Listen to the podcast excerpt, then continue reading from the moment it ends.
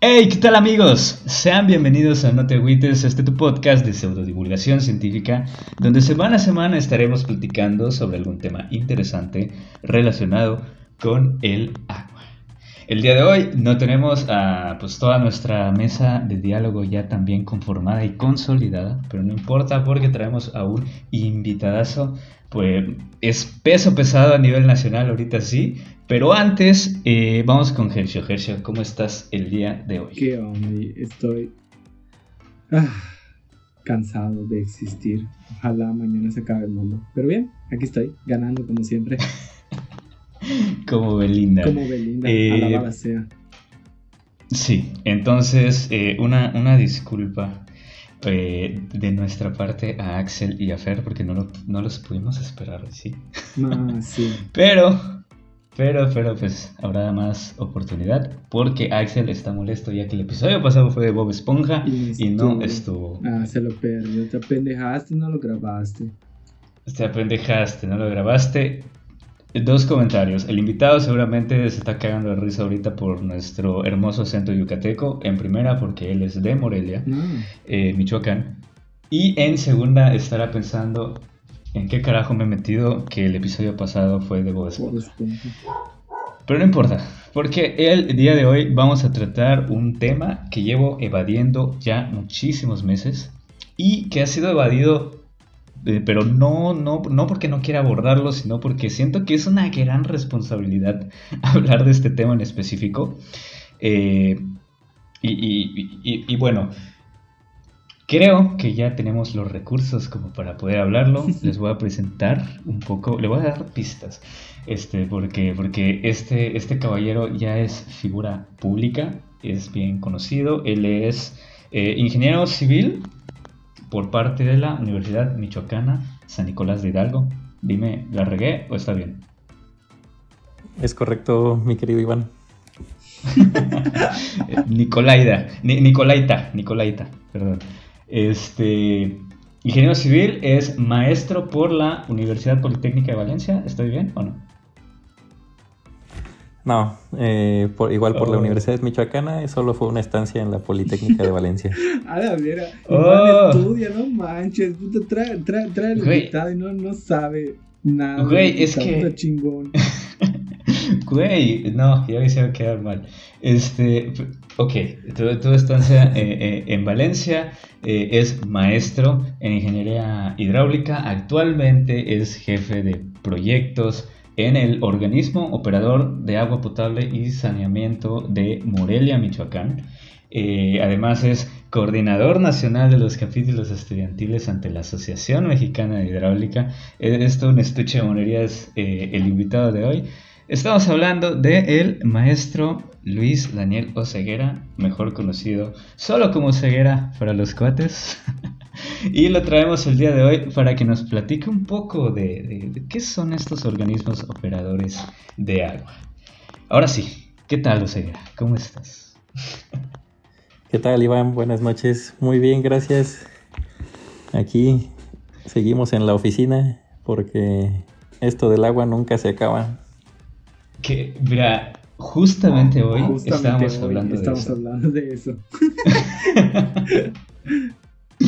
mira, aquí en, Yucatán tenemos a un organismo operador que cerca de casa de Herschel eh, hay una bodega donde tienen estas tuberías de asbesto cemento, porque pues todavía seguimos en esta época de usar tuberías de asbesto cemento. Del cáncer. Pero, pero, pero, eh, afuera eh, eh, en su barda tienen puesto servicio para ti las 24 horas del día, los 365 días de la semana. ¿Qué tan cierto es esto para los organismos operadores? pues el servicio realmente es 24 horas, el personal no es 24 horas. Vaya, a menos que exista alguna emergencia que se presente eh, durante la noche, madrugada. Eh, hay ingenieros que están de guardia y que tienen que atender estas emergencias. Ok. Entonces les toca. Este, yo, yo lo sentí personal al momento de estar hablando de esta barba con esta leyenda tan pesada para mí, porque yo fui uno de esos personales que fueron cuando hubo emergencia. Una vez me envió un mensaje como a las 3, 4 de la mañana. Vato, estoy trabajando, me dijo. Un saludo a Progreso.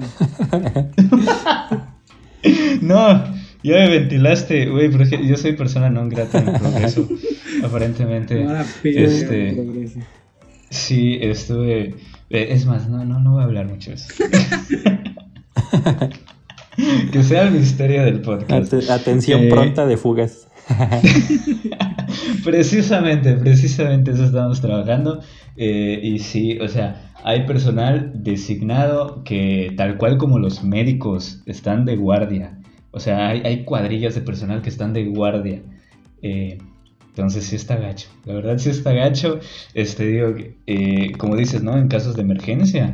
Pero particularmente en ese entonces estábamos trabajando eh, recuperación de caudales, que es prácticamente reparación de fugas. Entonces, pues las emergencias ocurrían en, cualquier momento.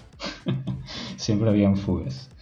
Eh, pero bueno, ahorita estamos mareando un poco al auditorio porque estamos hablando que de organismos operadores, que, de fugas, que de, redes, que de servicio y demás.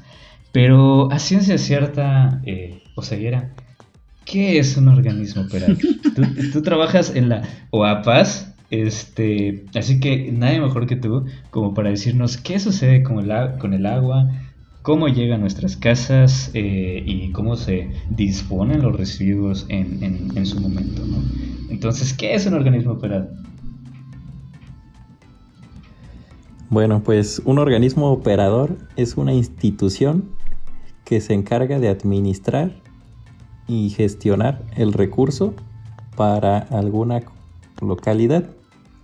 Este instituto puede ser público o privado dependiendo del municipio o la localidad en la que se encuentre y de cómo sean las reglas o las costumbres locales.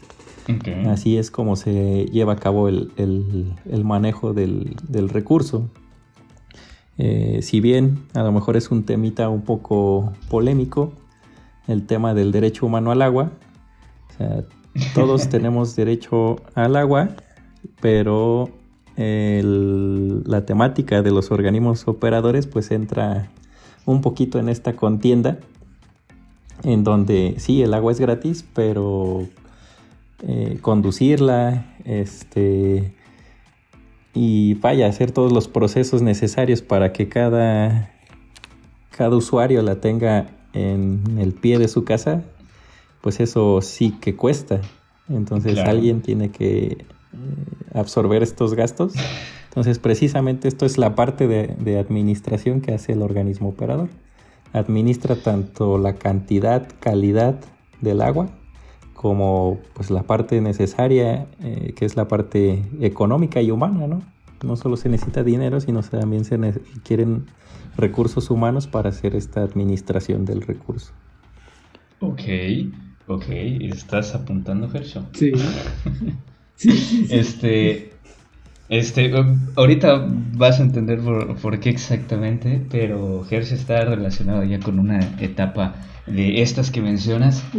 Eh, precisamente, ¿no? Como dices, el agua es gratuita, o sea, realmente no se cobra el agua como tal, lo que se cobra es el servicio, los, el conjunto de servicios, porque son varios, este, tú puedes ir en cualquier momento a cualquier lago y, o cualquier cenote en teoría y poder sacar el agua, ¿no? Pero porque es gratuita. Pero pues quizá no sea la mejor idea. Vamos, vamos a, continuar con el viaje porque si no nos vamos a atorar acá ya que es un tema bastante, bastante interesante. Este, yo creo que has definido bastante bien que es un organismo operador. Eh, y como dices, cambia según los usos y costumbres de, cada lugar. Yo tengo, por ejemplo, acá eh, los organismos operadores pueden tener distintas denominaciones. Por ejemplo, allá eh, en Morelia literalmente se llama organismo operador, ¿no? Sí. Ok, aquí en Yucatán se le conoce como Junta de Agua Potable y Alcantarillado.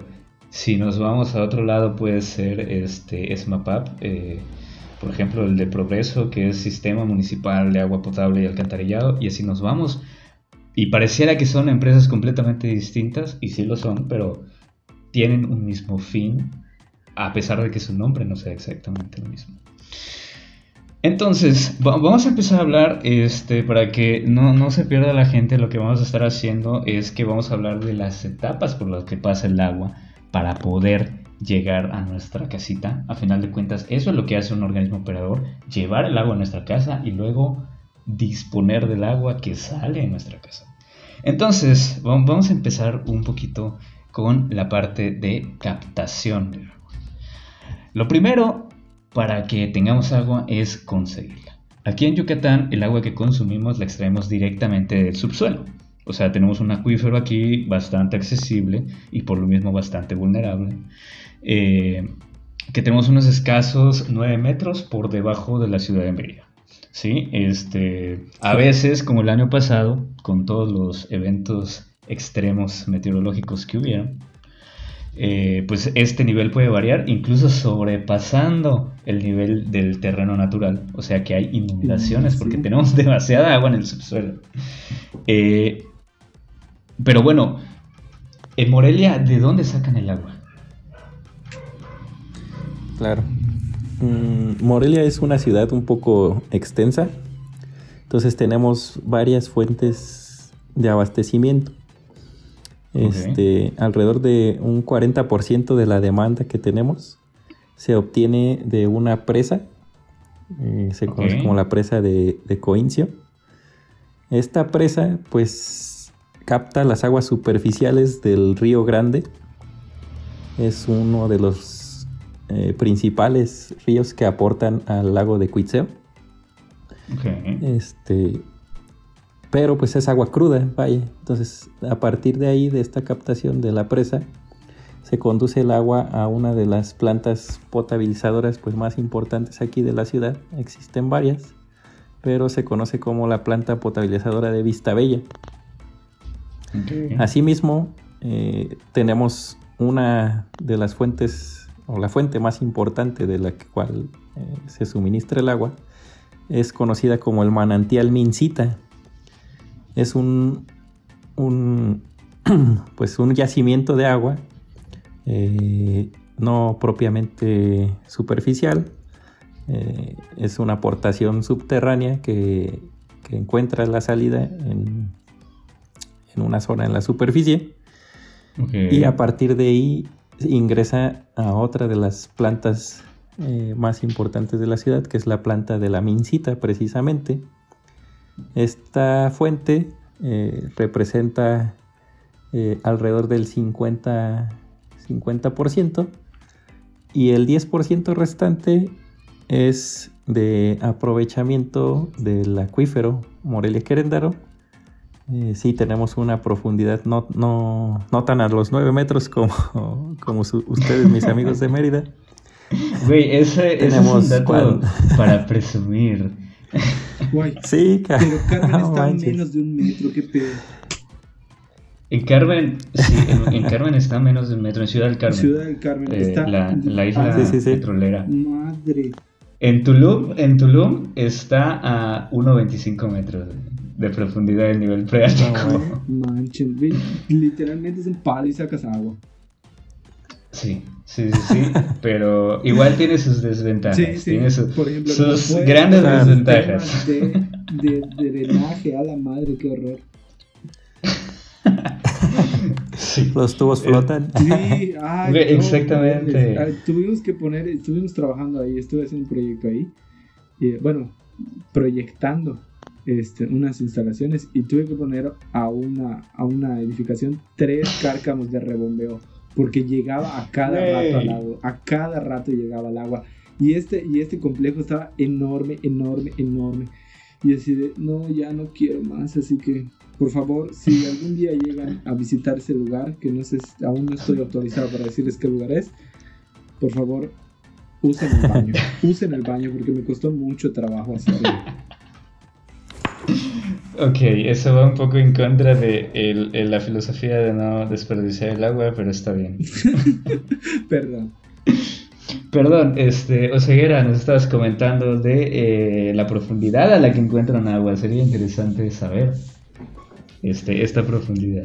Claro, claro, claro. Este, aquí cuando menos los acuíferos o donde tenemos la zona aprovechada más, más somera, o, bueno, o sea, a lo mejor el nivel freático está más arriba, pero eh, la profundidad mínima a la que llegan nuestros pozos es 190 metros. ¡A la madre! Incluso actualmente, hace, ¿qué será? En enero de, este año finalizamos la perforación de un nuevo pozo. Porque en la zona, en la zona poniente de la ciudad, este, tenemos una problemática muy, muy fuerte de, falta de, de suministro de agua porque los pozos se están abatiendo ya, el acuífero está teniendo una reducción muy, muy considerable. Eh, elaboramos unos estudios este, para buscar un acuífero más profundo y detectamos un nuevo estrato a los... iniciaba alrededor de los 500, 520 metros. No manches. Hicimos una perforación a 600 metros. Empezamos alrededor de de septiembre, octubre del año pasado. Terminamos en enero y nos dio pues muy buenos resultados. siempre, siempre, cualquier cosa hay que, hay que validarla con estudios y no con varitas. Sí, sí, sí, sí, absolutamente. Güey, es que, güey, ¿cómo, ¿cómo, lo ves, Es, datos así similares conocía y eso que Morelia no es la zona más crítica de nuestro no país. Este...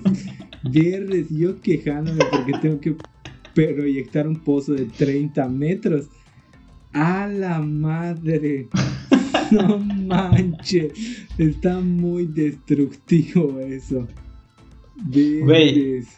En otros lugares, eso creo que no lo sabías, pero en otros lugares, eh, y a la audiencia igual, un pozo de aprovechamiento. Por eso se llaman precisamente pozos profundos, porque sí son profundos.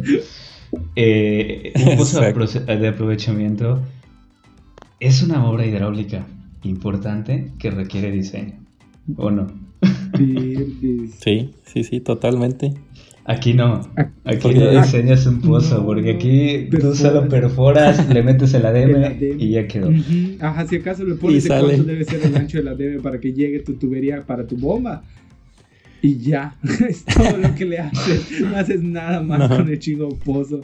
A la madre. Güey, ahora imagínate, imagínate a esa distancia van a estar las bombas de pozo profundo. No manches, vieron la carga dinámica. No, mira, fíjate que sí pensábamos esa situación. Ajá. Sí dijimos, no manches, o sea, imagínate una, una bomba a 500 metros de profundidad, 400 y tantos. Pues, imagínate para meterla, que se te caiga al estarla instalando o al... Pero como como efectivamente se trataba de otra de otro acuífero nuevo, o sea, o sea, no es el, no es el mismo estrato hidrológico.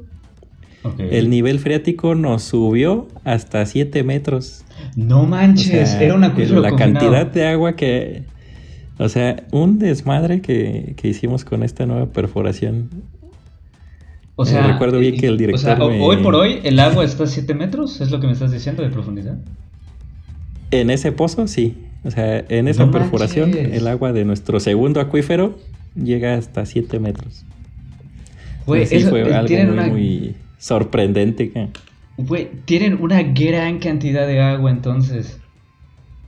Tienen una gran cantidad de agua. Impresionante. Este, eh, esto Ahorita estamos inundando de tecnicismos este podcast, disculpen todos ustedes, este, se me ha estado olvidando.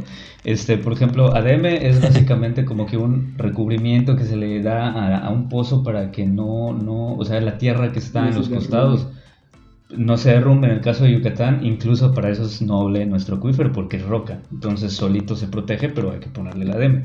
Eh, se, me ha pasado otro, otro eh, tecnicismo por allá, pero si sale, pues ya lo estaremos comentando. Eh, pero esto es importante porque, güey, no manches, o sea, este pozo está a presión, este manantial eh, está a presión. Entonces es tal la presión que llega hasta 7 metros a pesar de que tiene 300, 200, me dijiste, 100. Sí, sí. 600. 600, sí. Güey, perdón, es que no, no, no, no carburo, ¿no? Esto.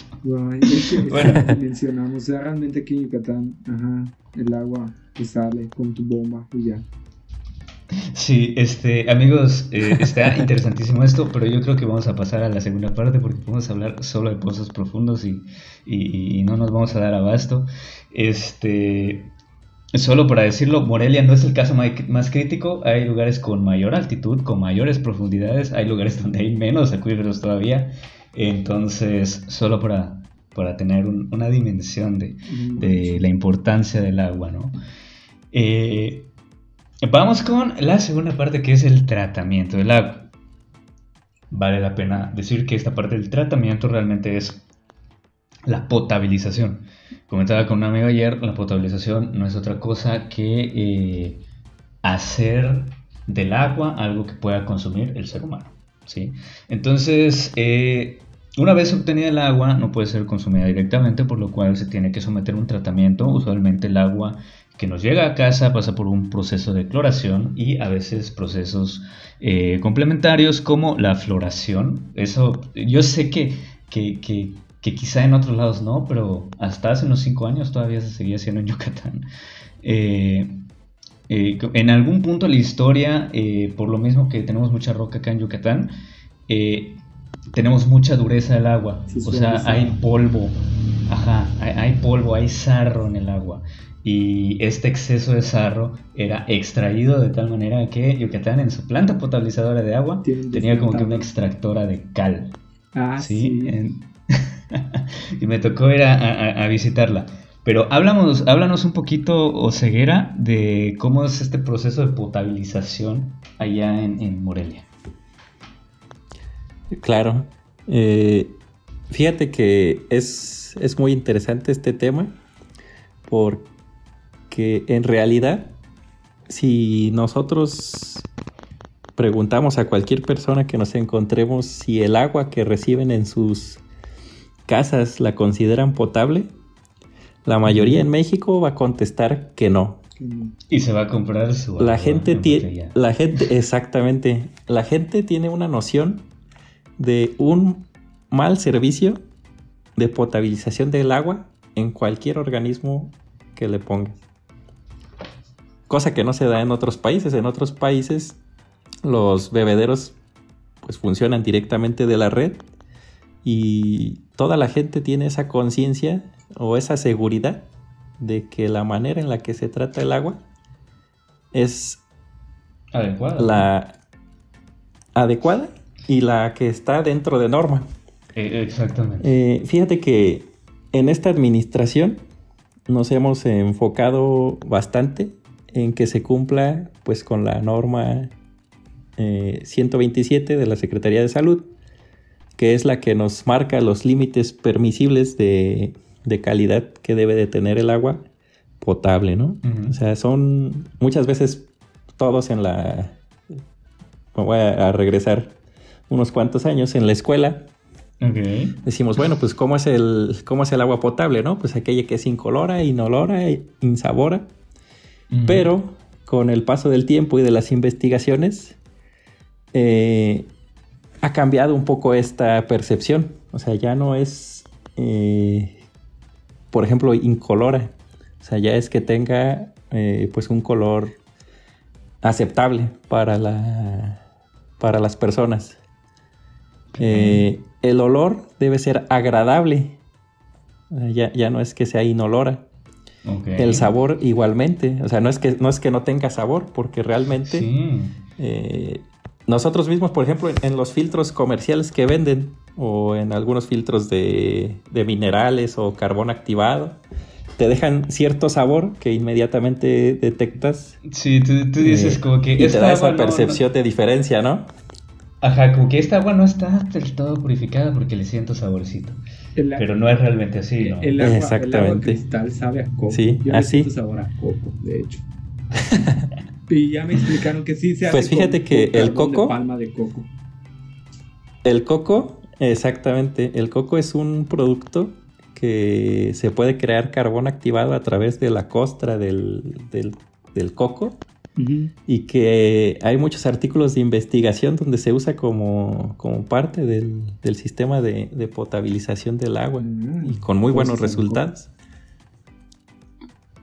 Güey, eso está chido, yo, no tenía idea, güey. E, este va a ser uno de los datos que, que vamos a poner para publicitar este podcast.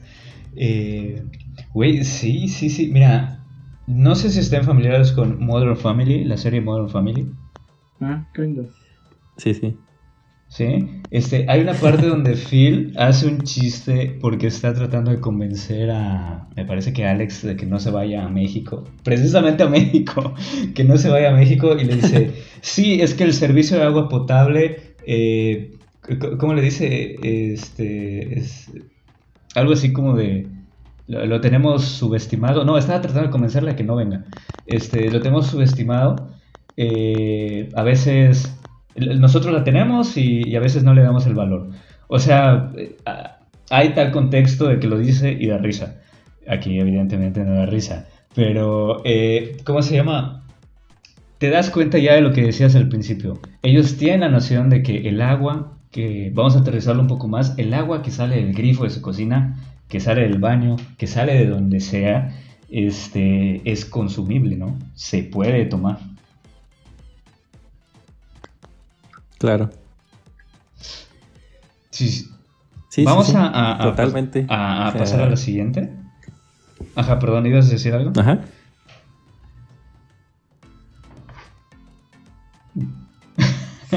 Estamos un, poquito descoordinados. Sí. Este, no hay pedo. Este, vamos a, pasar a la siguiente. Vamos a pasar al punto de almacenamiento, que es un punto importante, sobre todo para lugares que así como Ciudad del Carmen, tienen ciertas problemáticas para encontrar agua y necesitan pues tener una reserva, ¿no? Para, cuando algo suceda y se lleguen a quedar sin agua, pues lo necesitan. Entonces, otro punto importante es el almacenamiento, que es el punto donde se acumula el agua suficiente para abastecer a una población. Esta población puede ser grandísima y este reservorio puede tener las dimensiones de una presa, como bien mencionaba eh, o ceguera, o puede ser también el tinaco de tu casa. ¿sí? Entonces, básicamente es eso. Hablando en el contexto de un organismo operador, usualmente son cárcamos eh, o, o tanques elevados.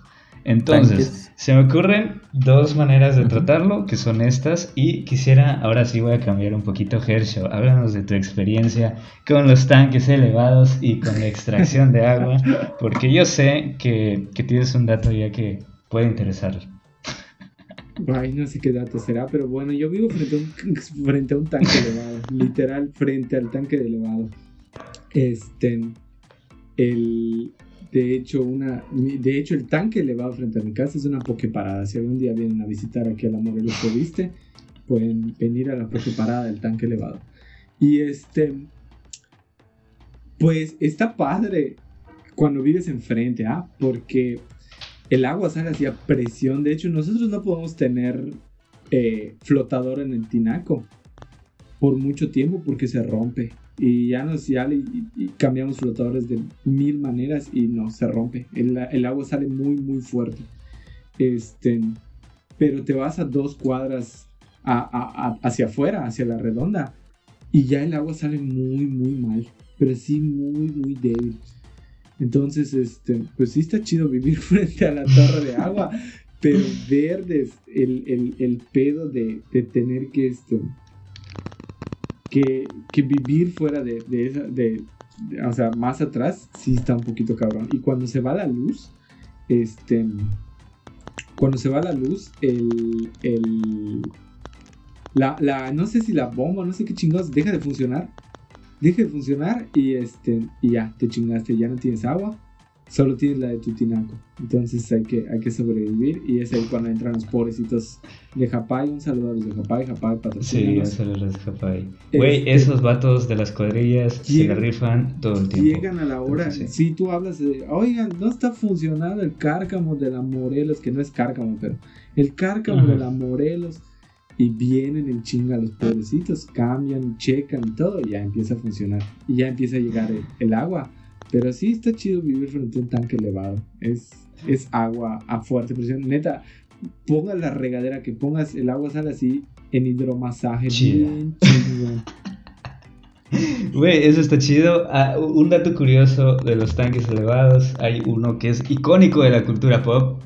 Ah, y yo sé que el de Warner Bros, de donde viven, viven los Animaniacs allá, ese es uno los Animaniacs. que todos reconocemos y que es un concepto tan que puede parecer tan de hueva como un tanque elevado. y lo hicieron emblemático, güey, lo hicieron divertido. Eh, y ahorita vamos a hablar del otro tipo de almacenamiento que son precisamente los cárcamos, ¿no? Este, o sea, ¿ustedes cómo, cómo lo manejan allá? Aquí eh, el concepto de cárcamos o de almacenamiento lo aplicamos más para el tema de operatividad. con la finalidad de abatir costos de, de bombeo eh, tenemos tanques ubicados, eh, digamos, de manera estratégica conforme ha ido creciendo la, ciudad. Se han colocado estos tanques a manera que sirvan de sistema de regulación. Eh, estos tanques son los que nos permiten sectorizar la ciudad, dividirla lo, en, pues por colonias, por cierto número de viviendas Ah, para poder dar un mejor servicio y pues tratar de disminuir los costos de, bombeo. mientras más mientras mayor tengamos mientras mayor capacidad de almacenamiento eh, pues posiblemente se, vea reflejado en menores eh, tiempos de bombeo ya que a partir de estos tanques de estos eh, pequeños cárcamos, eh, se, trataría o se busca que se haga un suministro por gravedad. Mm. Ok, o sea, básicamente como un tanque elevado, ¿no? Similar. Sí, sí, sí. O sea, es algo... Nosotros aquí estamos peleados con los conceptos de otros lados porque se me olvida que ustedes pueden tener un cárcamo en la cima de un cerro y eso funciona como si fuera un tanque elevado. Porque aquí no tenemos montañas, no tenemos cerros, no tenemos nada. Entonces, si queremos trabajar a gravedad, tiene que ser con un tanque elevado. Entonces, sí, ahorita, ahorita que lo dices, se me acordó. Es que es, es una, eh, para efectos de distribución de agua, es una bendición eh, vivir en Yucatán. Eh, claro. Pero sí, pero sí. Para, para, cuando menos, ahorita ya llevamos varios, varios puntos. En cuestión de captación, güey, la extracción no tenemos problema. Tratamiento, cumplimos con la norma. Cumplimos con la norma, según yo. Este, almacenamiento es una bendición igual. Eh, pero bueno, vamos a, seguirle, ¿no? Este, no sé si quieres agregar algo, algo más antes de pasar a la distribución que para mí es, es la maciza, ya sabes, es, es es, lo más rico de este taco llamado organismo operador. Organismo. Es el pan de cada día y lo que mantiene. Es el eterno eh, que comentabas de 24-7. Es el eterno 24-7. Eh, es, es, la salsita de este taco de suadero llamado vida. Este. Esta quizás la parte que a mí me resulta más interesante, donde tienen que ver muchas cosas y que nosotros la reconocemos porque justo de ahí sacamos el agua que consumimos, la distribución, que es donde nos encontramos las redes de abastecimiento, las redes de agua potable, la toma domiciliaria, la cometida hidráulica, no importa cómo lo conozcas, el chiste es que de allá sacas el agua y que estas redes son tan grandes como las ciudades mismas a las que los organismos operadores pues les dan los servicios. Se puede hablar mucho de esto, como los materiales, los incidentes que nos han ocurrido. Este, y, y, algo que llama mucho la atención es el aspecto de la energía en los sitios montañosos, porque pues aquí en Yucatán no hay grandes elevaciones ni cambios drásticos de alturas. No, sé si, si, nos quieras decir algo de, de, este tema de distribución que podemos hacer solo un episodio de esto, estoy seguro. claro, no, es, muy extenso este tema. Eh, realmente en esta parte de distribución entra un, un concepto muy importante que es la sectorización que es esa, manera en la que dividimos nuestra ciudad para realizar el abastecimiento. Eh, en la escuela eh, y donde quiera nos pintan eh, pues la situación óptima que es tener un pues un abastecimiento 24/7 también lo cual el tiempo. pues cada, cada vez cada vez son más las ciudades que no lo tienen que tienen que estar realizando tandeos. Y dependiendo de la gravedad que se tenga para cumplir con este suministro hacia los usuarios del organismo, este tandeo puede ser, eh, o podemos hablar de que únicamente se le dan algunas horas al día, un par de horas, o si la situación es un poco más grave, pues será eh, un día sí, un día no, cada tercer día o un día a la semana. Mira, todo esto... Hace, poquito hablamos del tema de Calakmul, de Ixpujil, que es una comunidad en el corazón de Campeche, que han tenido tarde, tandeos perdón, de hasta tres meses de distancia entre ellos. Este, pero, ah, perdón, antes, antes de, de avanzarle un poquito, ¿qué es exactamente un tandeo? un tandeo. Pues es el pan de cada día de los operadores realmente. Un tandeo quiere decir que estas partes de la red que tenemos aislada, eh, aislada debe ser que está o que funciona como circuito cerrado gracias a la presencia de, válvulas que nos apoyan a hacer este seccionamiento.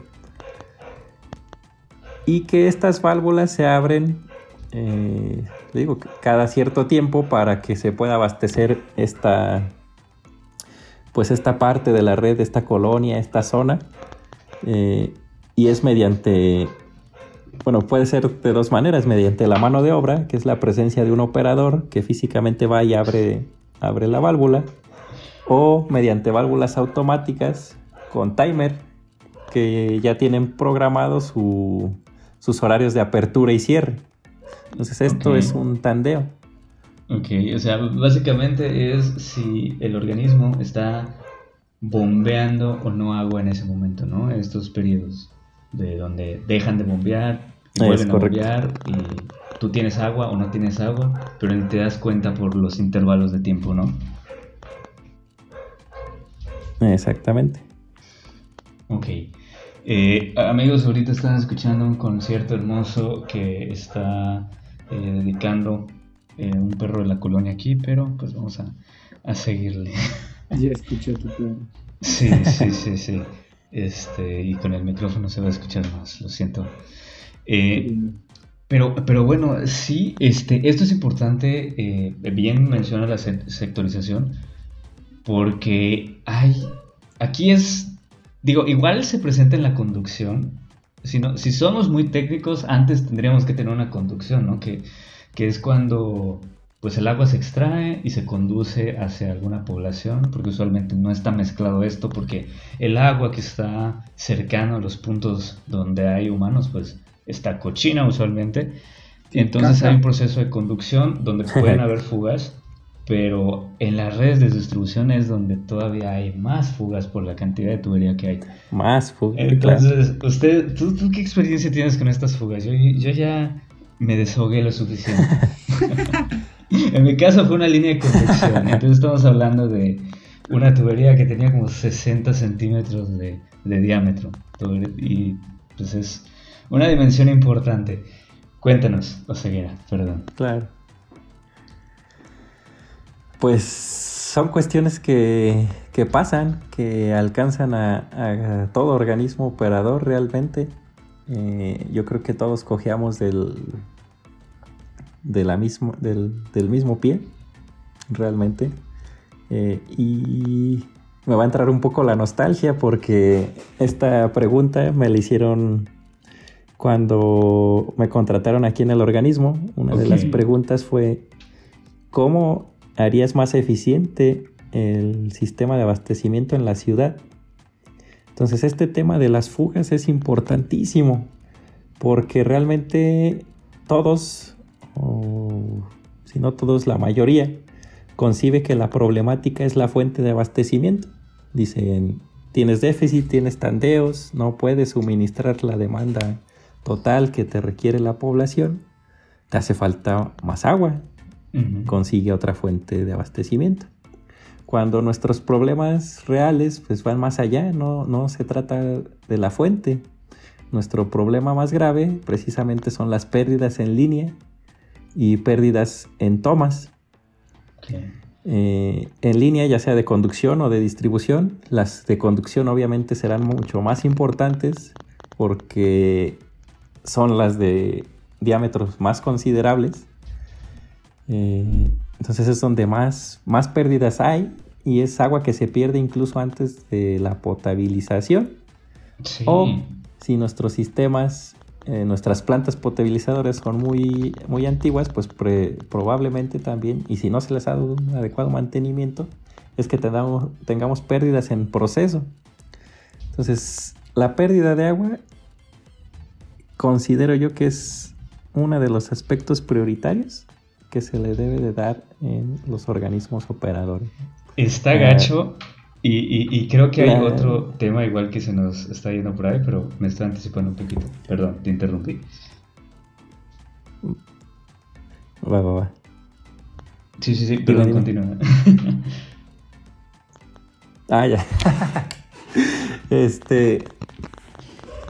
Y, por ejemplo, eh, en, ahorita estamos cerrando un contrato que se hizo para detección satelital de fugas hay una empresa que tiene, pues vaya, la redundancia, un satélite eh, en el cual toma las imágenes de la ciudad ah, de interés o del punto de interés y tiene un algoritmo patentado que hace un análisis de la presencia de agua y con capas, con capas de o con información que, que el mismo organismo cuenta con el catastro, vaya, digamos, de las redes, eh, funciona este, este algoritmo, empieza a ver, ok, este, en donde hay presencia de agua superficial, en donde hay presencia de agua subsuperficial y un empalme con en donde tengo yo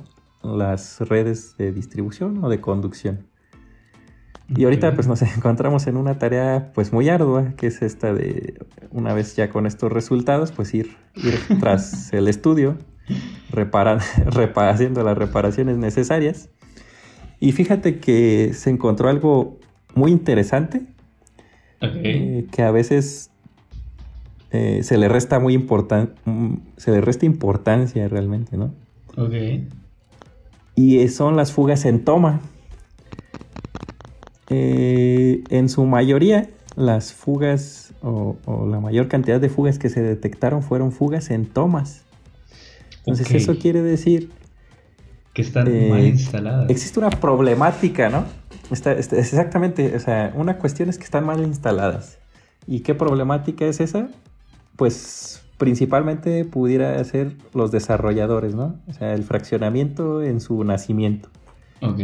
En su nacimiento no se tuvo el cuidado adecuado, no se contó con el personal especializado, no se realizaron pruebas de hermeticidad, se colocó el pavimento y pues como son fugas pequeñas, por así decirlo, pues no, no se nota la presencia de ellas tan, tan grave, ¿no? Ok. Eh, o o dentro de procedimientos constructivos como son las rehabilitaciones de vialidades. O sea, lo más común en cualquier ayuntamiento es que al rehabilitar una vialidad se considera únicamente la parte de la estructura del pavimento, que es lo visible, y no se toma en cuenta la rehabilitación de la infraestructura que está debajo del pavimento. Entonces, en obra surgen muchísimos problemas de que estoy abriendo caja, ah, ya le pegué a la línea de agua, este, hago como que la reparo. sí. Y, y al rato vemos esa calle con una presencia pues tremenda de baches y después decimos, no, pues es que no supieron bachar, ¿no? Pues no, o no supieron pavimentar la calle, ¿no? O se robaron el dinero, o lo que ustedes gusten. Cuando la realidad pues es que si nosotros vemos una deformación superficial, es únicamente un espejo de lo que está sucediendo en la parte baja de nuestros pavimentos. Okay. Que uno de los mayores índices pues es que es por fugas. Sí. Ah. Ok, aquí hay dos cosas importantes. La primera, que, que es la última que acabas de decir, güey, esto es un cuento que todo el mundo ya sabe de... Vinieron a componer algo pero descompusieron otra cosa. Es, básicamente eso lo que está pasando. En, primera, lo que dices de que, ok, vamos a construir algo, pero no considero que ya existen cosas allá a las que le voy a dar en la torre porque pues voy a estar este, siendo invasivo con lo que existe. Eh, y, la otra es la cuestión de las tomas domiciliarias. Este, para la audiencia, las tomas domiciliarias son básicamente mm. donde se une el tubo que alimenta tu casa a la red pública. Eso es básicamente, es como una abrazadera, es como un anillo este, que se pone alrededor de este tubo grande, más grande, eh, y, funciona como si fuera eh, una manguerita, algo así, que extrae agua y de allá entra a la tubería de tu casa, entra a tu tinaco, a tu sistema, lo que tengas, y pues allá tienes tu agüita. Entonces es básicamente, y en Morelia tienen esta problemática de que pues están mal instaladas o, algo está pasando, que es allá donde se pierde el agua. Este, allá hay un tema importante que voy a mencionar y lo vamos a, recuperar más adelantito, eficiencia física, y lo vamos a recuperar al rato porque vamos a hablar igual de la eficiencia financiera. porque vamos a hablar del costo del agua. Pero este Vamos a, cerrar con esta parte primero de, la redistribución. No sé si quieras agregar algo más o nos vamos ya de una vez a, la recolección.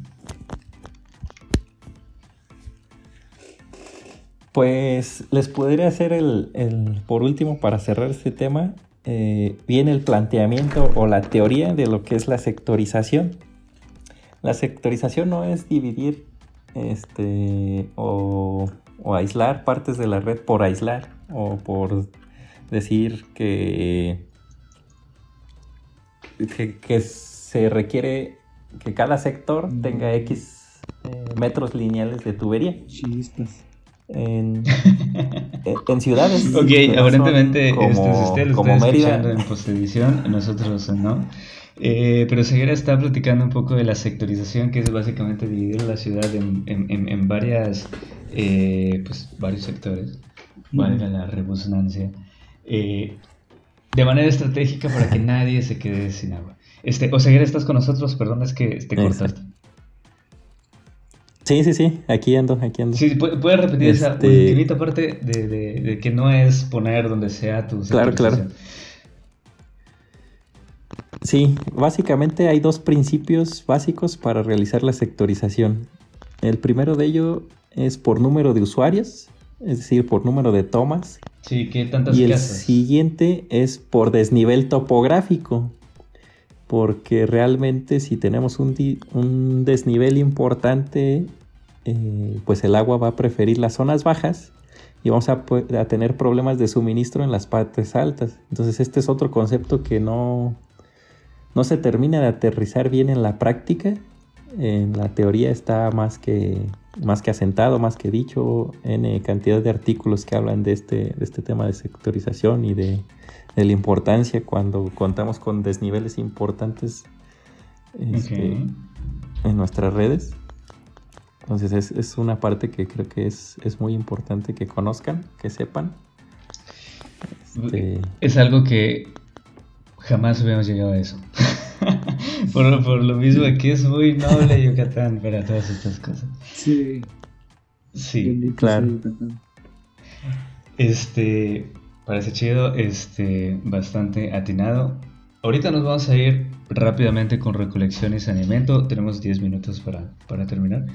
Eh, recolección y saneamiento. Recolección es, digamos, lo inverso de la redistribución. Es un sistema que recoge el agua que sale de nuestras casas. No lo sabe ceguera, pero en este podcast nos encanta hablar de, de, recolección porque nos encanta hablar de caca. Entonces. y pues este, este es la, lo que nos mueve.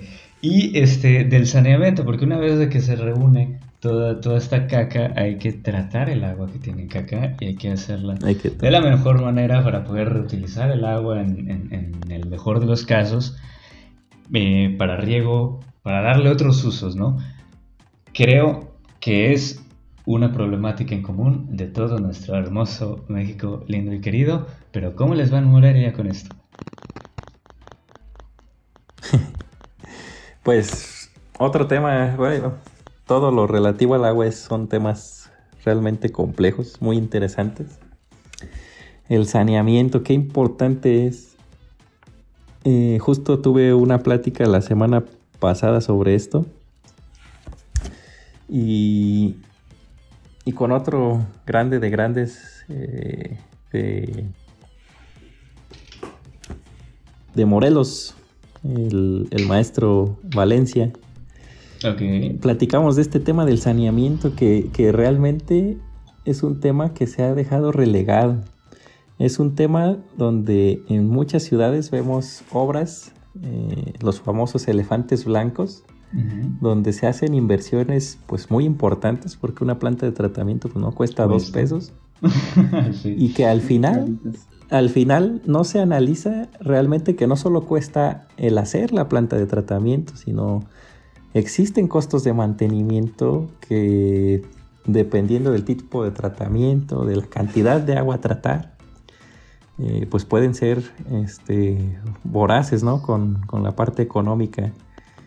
Y que en algunas situaciones, como es la que tenemos aquí en Morelia, se vuelve necesario concesionar el servicio de saneamiento, es decir, que la empresa que construye opera durante cierto tiempo eh, pues la planta de tratamiento para garantizar que no quede eh, pues olvidada o fuera de operación y se le dé eh, pues, pues un buen uso, un, un buen aprovechamiento a la inversión que representa una planta de tratamiento. Y no solo es el tema de las plantas de tratamiento, sino es el cómo llega el agua a estas plantas de tratamiento. Eh, supongo, bueno, ustedes por ser zonas planas lo deben de sufrir más. Si nosotros que no somos, eh, contamos con buenos desniveles de topografía, o sea, en sistemas de alcantarillado, o sea, es muy costoso, se vuelve muy costoso el tema de hacer cárcamos de bombeo. Eh, la operatividad o lo, óptimo es que sea por gravedad. Sí. Pero ¿hasta qué nivel tendríamos que llegar o hasta qué nivel tendría que estar nuestra planta de tratamiento para poder recibir eh, pues todas las aguas eh, con sistemas puramente a, gravedad, ¿no? Sí. Hay muchas zonas con faltas de colectores, muchas zonas que descargan al aire libre, antiguas eh, pues costumbres que, que, se vuelven el pan de cada día para tratar de resolver problemáticas pues latentes que, se tienen ahí, ¿no? Que ya pues, un drenaje a cielo abierto pues ya se vuelve un tema de salud incluso. Sí, absolutamente. Sí, sí, sí. igual estaba platicando ayer con, un amigo esta cuestión de que el agua, a final de cuentas, no solo eh, es vida, también es salud. Pues, eh, hay muchas cosas que ocurren con el agua, los contaminantes y la salud. Eh, algo que, que, dijiste importante, nosotros sí sufrimos esta parte del alcantarillado precisamente porque estamos bastante limitados este, no solo porque somos planos, además porque tenemos muy próximo el... Está muy cerca el agua. El acuífero, exactamente, está muy cerca del agua y meter agua, o sea, donde está tu sistema, es pues hacer unos barquitos allá de tuberías, ¿no? Que se van moviendo y que pierden las pendientes. Y es donde es importante lo que estás diciendo. Usualmente para abastecer hay un sistema a presión, por eso decimos que, está a presión el agua que, llega a nuestra casa en el mejor de los casos. Exacto. Pero para sacarla es, sería bastante costoso hacerlo a presión y necesitamos hacerlo por gravedad. O sea que el agua por su propio peso y el peso de la caca, evidentemente, va bajando y, las vamos recolectando y lo ideal es mandarla a puntos más bajos en zonas donde hay relieve para poder emplazar estas plantas de tratamiento y aquí ya podemos meterle tecnología para limpiar esta agua. Entonces, pues sí, o sea, realmente aquí es un tema nuevo, te voy a asustar, si no es que te lo he dicho antes, aquí en Mérida no hay un sistema de alcantarillado como tal. No hay, tiran al, En el mejor de los casos hay, hay, sistemas aislados de tratamiento como pues plantas de tratamiento pequeñitas, este, biodigestores, en el mejor de los casos que ya vemos que si no se les da mantenimiento pues es lo mismo. Que tener un sumidero, que hay mucha gente que todavía tiene sumideros. Mi casa tiene amigos, sumidero. Amigos, los sumideros es literalmente tirar la caca en el agua limpia que tenemos debajo de nosotros. Sí. Los, los famosos, este. Ay, cabrón, se me fue. Este. ¿Qué será? Cenotes con coliformes fecales. Sí, este. hay, un tema interesante. Hicimos un evento en diciembre, creo que ya lo he platicado antes, pero no importa si los vuelvo a platicar. Donde llegamos a toda la banda que venía de Hidalgo, que venía de, de, Morelia, porque igual estuvo aquí Oseguera, que venía de Ciudad de México, eh, vino gente hasta de Tijuana aquella vez aquí a Mérida. Eh, y los llevamos a un cenote, un cenote muy bonito, pero que pues nosotros sabemos que el agua de los cenotes no es verde, pero ustedes eh, están acostumbrados a ver esta agua en cuerpos superficiales. Eh, y nosotros sabemos que los cenotes no deberían tener plantas, no deberían tener lirios. Pero para ustedes ah, decían, ¡ay, qué bonitos lirios! Amigos, mm. los lirios son eh, parámetros importantes de donde hay agüita con caca. Entonces la gente se estaba bañando en un cenote que tenía un poquito de caca allá diluida. un poco de, agua en tu caca. Dando unos buenos tragos. Sí, sí, sí. Les dije, no les va a pasar nada, pero no se traguen el agua. Con eso se las dejo. Ahí, va el remate. Porque al día siguiente. Pero tiene buen sabor. no es sin sabor esta agua.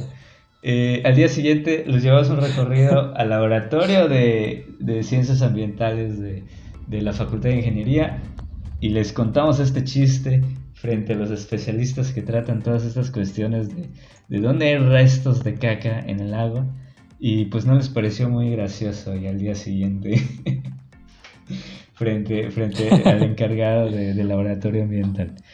Pero sí, este, Aparentemente este va a ser un, episodio un poquito largo, pero no importa porque vale la pena. Este, vamos a pasar ahorita ya a la parte directamente de el costo que tiene el agua. Eh, mencionamos hace ratito Ceguera la cuestión de la eficiencia física, que la eficiencia física es prácticamente toda el agua que tú extraes de tu pozo de, de, 600 metros. Eh, y que no se pierde en, toda este, en todo este proceso que ya pasamos, ¿no? De la cloración, del almacenamiento, porque como bien decías, hay fugas en todas y cada una de estas etapas previas, incluso, incluso en el alcantarillado, que no debería haber porque pues es agua con caca lo que se está perdiendo, pero pues la Entonces, eh, Oseguera, ¿qué nos puedes decir sobre eh, la eficiencia física? Y la eficiencia comercial que va muy de la mano con este, este término, que es lo que se cobra. Cuéntanos un poco de eso. Justo, justo me ganaste las palabras, mi estimado. Es totalmente un, un, concepto que va de la mano, ¿no? La eficiencia física y nosotros le llamamos la eficiencia facturada. O sea, ¿cuánta agua estamos produciendo? ¿Cuánta agua estamos entregando? ¿Y cuánta agua estamos cobrando realmente? Pues esos, esos tres parámetros son importantísimos para el funcionamiento del organismo. Porque no sé si, el público sabrá, eh, el caso pues, de, este organismo es un organismo descentralizado, no es parte del ayuntamiento y se mantiene pues de recursos propios que son pues, pues, precisamente pues toda la parte de facturación, todo, todo el, cobro por el servicio de, agua potable, alcantarillado y saneamiento. Ok, Pues va la parte triste, ¿no? O sea, lo que ya comentamos, la eficiencia física, pues ¿qué nos habla una eficiencia física baja? Pues la presencia de fugas, ¿no? Estamos perdiendo agua en alguna parte. Eh, existen tenemos detectadas pues varias problemáticas desde las líneas de conducción. Eh, por ejemplo, la línea de conducción de la presa de Coincio a la planta potabilizadora de Vista Bella. En el camino no es, o sea, se le llama línea de conducción, pero es un canal. Ok. No es un canal a cielo abierto, es un canal cerrado, pero con la urbanización o con el descontrol de la urbanización quedó bajo varias propiedades este canal.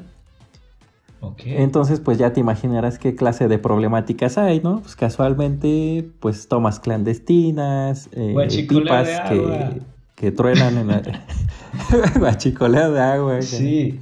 Exactamente. Eh, otros temas que, que, por ejemplo, hay, hay verdaderas obras artesanales. Tenemos otro canal en eh, este, que, se, que se le conoce como Canal de San Miguel, que viene igual de otro manantial, eh, que tiene, o sea, ¿ves, ves tú cómo está construido?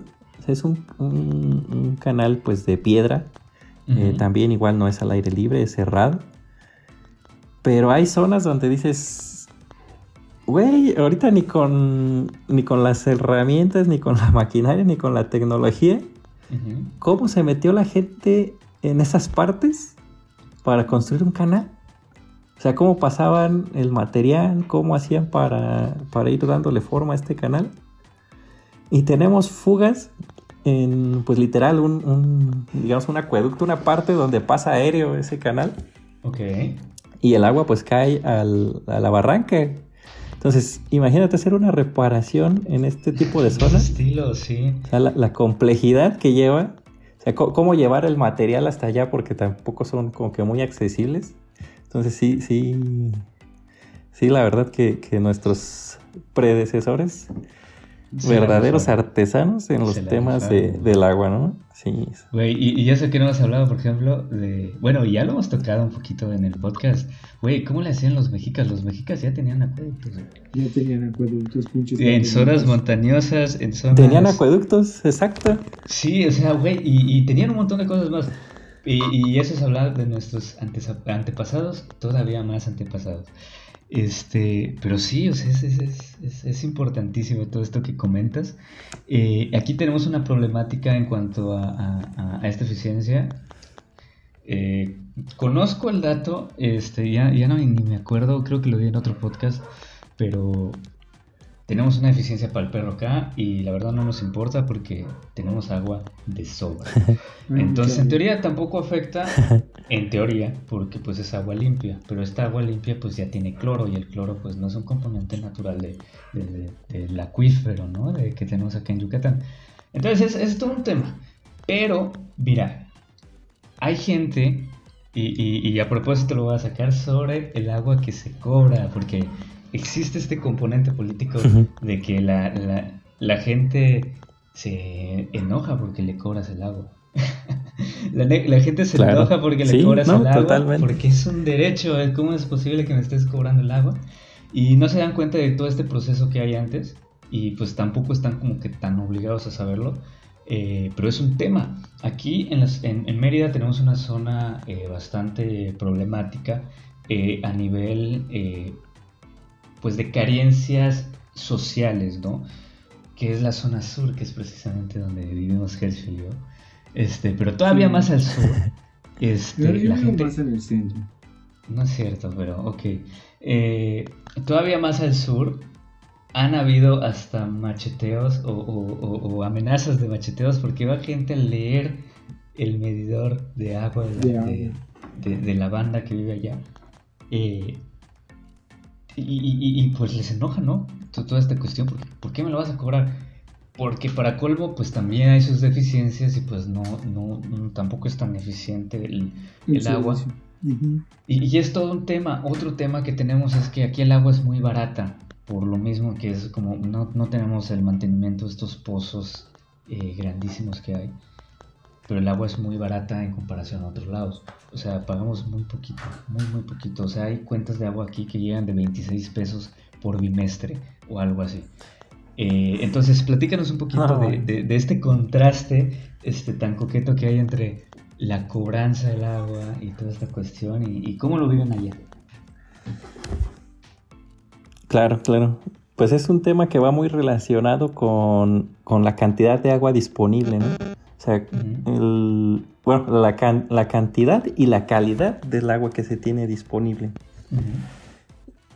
no, no, es lo mismo eh, que haga yo mi pocito artesano a 10, 20 metros a, perforar pues una... A, tener un, pozo con una profundidad considerable, ¿no? O sea, me, me, involucra eso costos de operación muy altos, ¿no? O sea, recibos de energía eléctrica que sobrepasan eh, pues el tema de, los subsidios del gobierno, que pasando cierta cierto volumen de consumo de energía eléctrica, pues, ah, se te desfasa el, recibo enormemente, ¿no? Entonces es muy importante eh, que los organismos tengan un control de sus eficiencias energéticas para esta parte del cobro, ¿no? Porque va muy, muy relacionado con, esta parte de cuánto nos cuesta el agua eh, realmente. Eh, en general, en promedio, les podría comentar que el litro de, agua, este, bueno, el metro cúbico de, agua tratada es, cuesta alrededor de 13 pesos. Entre 11 y 13 pesos es lo que, cuesta eh, el, metro cúbico de agua aquí en la ciudad de Morelia. Este, pero, este, pues es algo, algo complejo, ¿no? Porque aquí no tenemos esos, esos recibos de, 20 pesos. Aquí lo menos que, llega son, son a, ciertos usuarios este, privilegiados eh, que tienen como un convenio de una, tarifa única y pagan alrededor de 150 pesos al bimestre.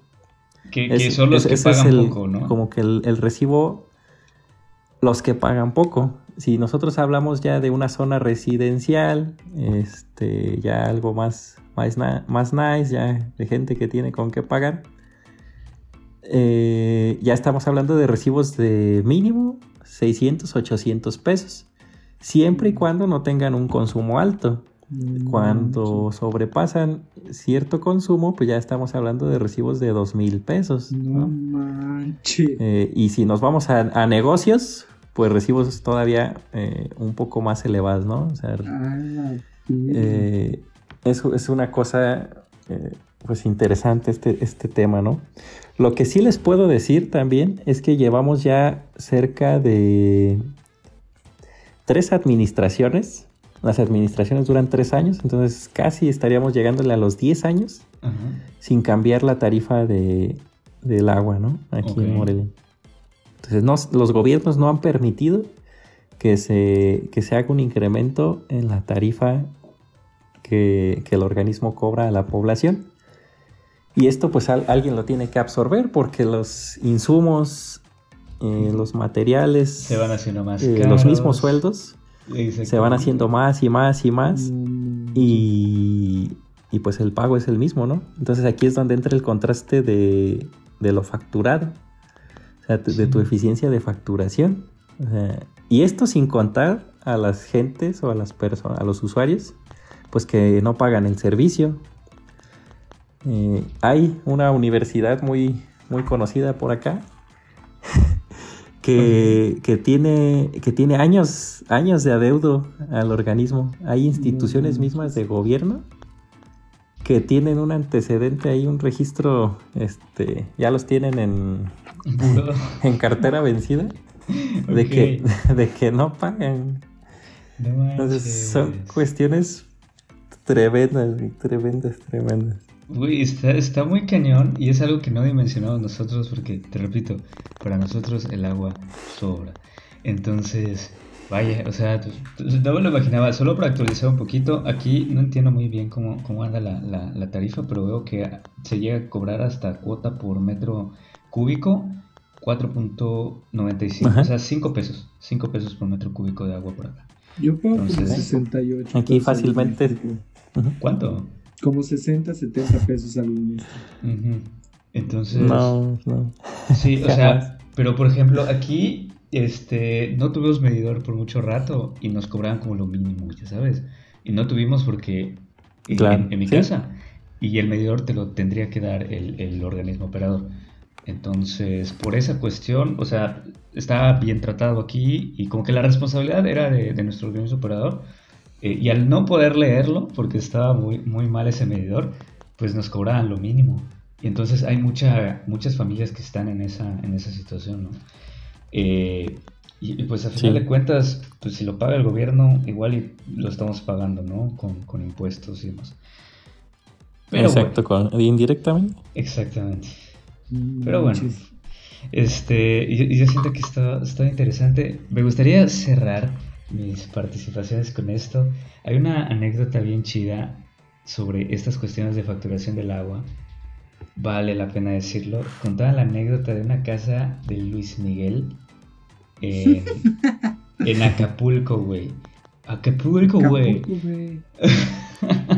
Contaba la historia, este, una empresa amiga de, este podcast, Sujisa, eh, de que allá hacían una trampa similar. O sea, quien menos te imaginas, este, que, se pueda transar agua, que pueda evitarse el cobro del agua, este, son los que lo hacen, güey. Porque usualmente los que consumen más agua son los que pagan más.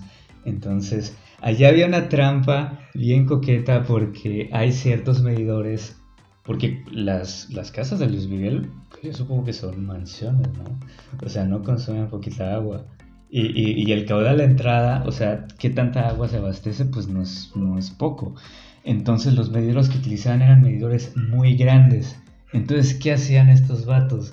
Hicieron una trampa ya de tal manera de que forzaban a que el agua entrara de a poquito a, la casa de Luis Miguel, güey. O sea que...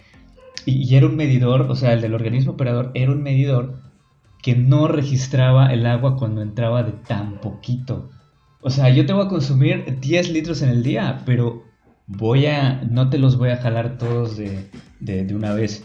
Los voy administrando este, durante todo el día de tal manera que me pasen tantos mililitros un rato, luego otros tantos mililitros. Total, que el medidor jamás se entera de que está pasando el agua. Sí, entonces, pues yo no estoy consumiendo aguas ante los ojos del organismo operador.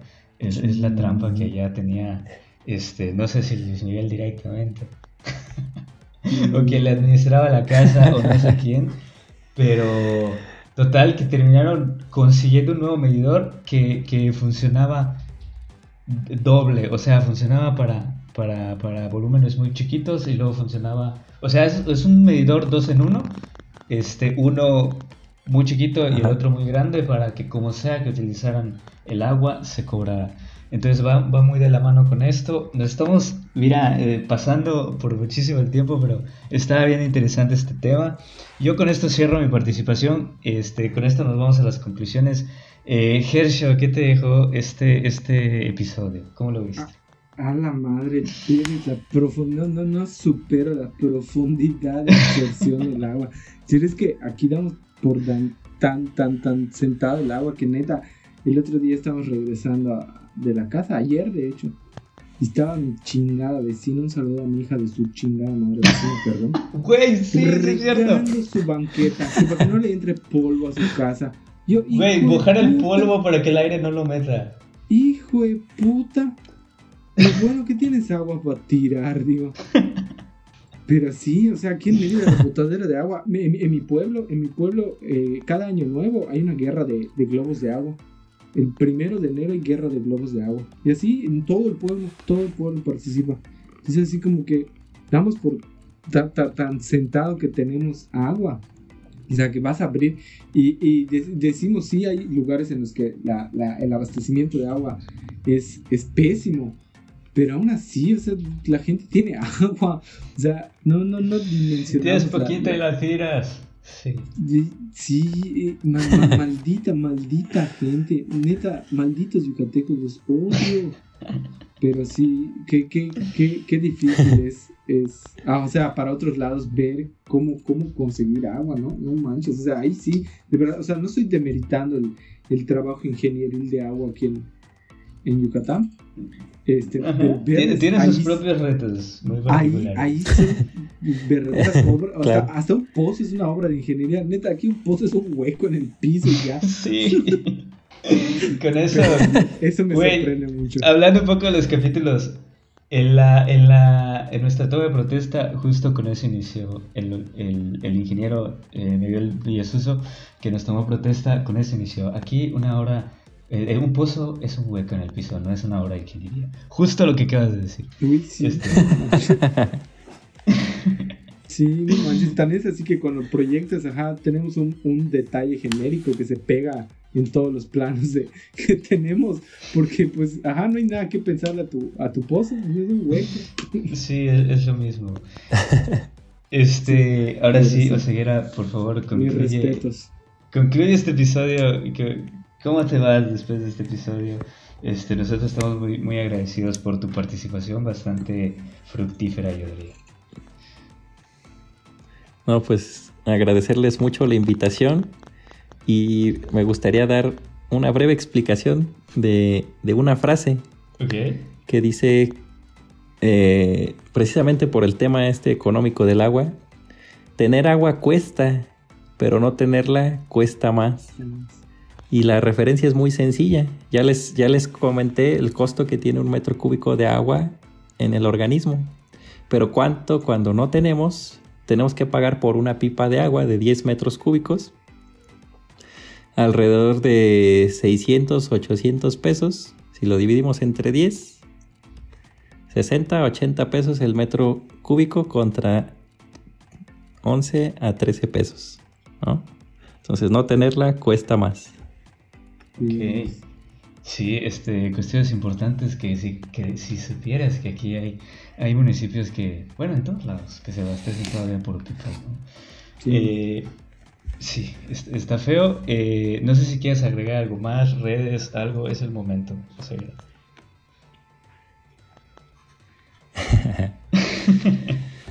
pues más que redes, invitar a los jóvenes que nos escuchen a que despierten esa inquietud por los temas del agua. Eh, trabajo ahí muchísimo, la verdad no tienen una idea.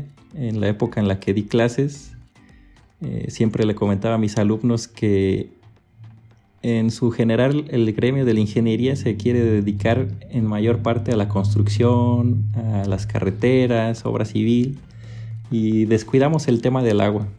En, en el medio de la hidráulica somos muy pocos los ingenieros en realidad, eh, yo me atrevería a decir que con el paso de los años, realmente todos nos conocemos. Y pues es un área con muchas oportunidades. Entonces, acérquense a, los medios que, hay para, capacitarse, para conocer más de esta temática. Eh, sigan a mis amigos de No Te Agüites eh, con temas de todo tipo pero que siempre dejan algo nuevo en nuestro acervo cultural. Sí, hasta de los Animaniacs y Bob Esponja. Este, pues muchas gracias, muchas gracias. Pues ya con esto vamos a, cerrar otro episodio de No Te Agüites. Estamos muy agradecidos con su preferencia. Se hizo larguísimo, yo lo sé, este episodio, pero vale la pena. Eh, y, y, y, pues nada, este, síganos en nuestras redes. Estamos como No Te Agüites MX en Instagram y en Facebook. Eh, entonces ahí andamos. Y pues nada, agradecerte igual a, a, a Oseguera porque sí en su oficina Oseguera nos, nos, brindó todo este tiempo. Le dije que a las 10 íbamos a acabar de grabar porque hasta para eso estamos grabando tarde y, y aquí está. Entonces, eh, pues muchas gracias, muchas gracias, lo, lo, consideramos. Le dije jamás llegamos a las 10 y estamos llegando a las 10. Eh, y pues nada, este, no lo olviden, el agua es la fuerza motriz de la naturaleza y también de la señora que riega su polvo para que no le entre a la casa. Este, nos vemos y hasta la próxima. Muchas gracias. Cuiden el agua. Hasta luego.